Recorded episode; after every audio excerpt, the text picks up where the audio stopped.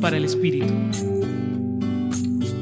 Es muy difícil y doloroso perder a alguien a quien amamos, y más si llenó nuestra vida de sentido, nos amplió la mirada para comprender la humanidad y nos amó tanto que solo nos dimos cuenta cuando ya había partido. Seguramente eso sintieron los discípulos de Jesús en el Evangelio de Juan capítulo 16 versículos del 5 al 11 cuando les dijo en la última cena que debía volver al Padre. En ese momento, ¿te imaginas la confusión, miedo, dolor profundo y tristeza infinita de la partida de aquel con quien se sentían felices y amados? ¿Extrañarías a Jesús si Él no estuviera más en tu vida?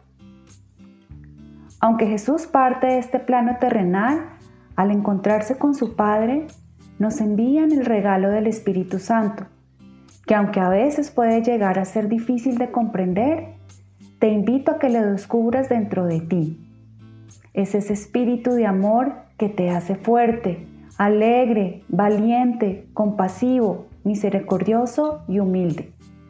Aquel que te enseña a mirar más allá de lo evidente, descubriendo el fondo de las cosas, sacando de ti esa bondad infinita que te hace salir de tus miedos y miradas recortadas por los afanes y banalidades cotidianas. Bendito Espíritu, que te apoyas en lo pequeño que soy para hacer grandes cosas en mi vida. Hoy te acompañó Viviana Peña Herrera del Centro Pastoral San Francisco Javier de la Pontificia Universidad Javeriana.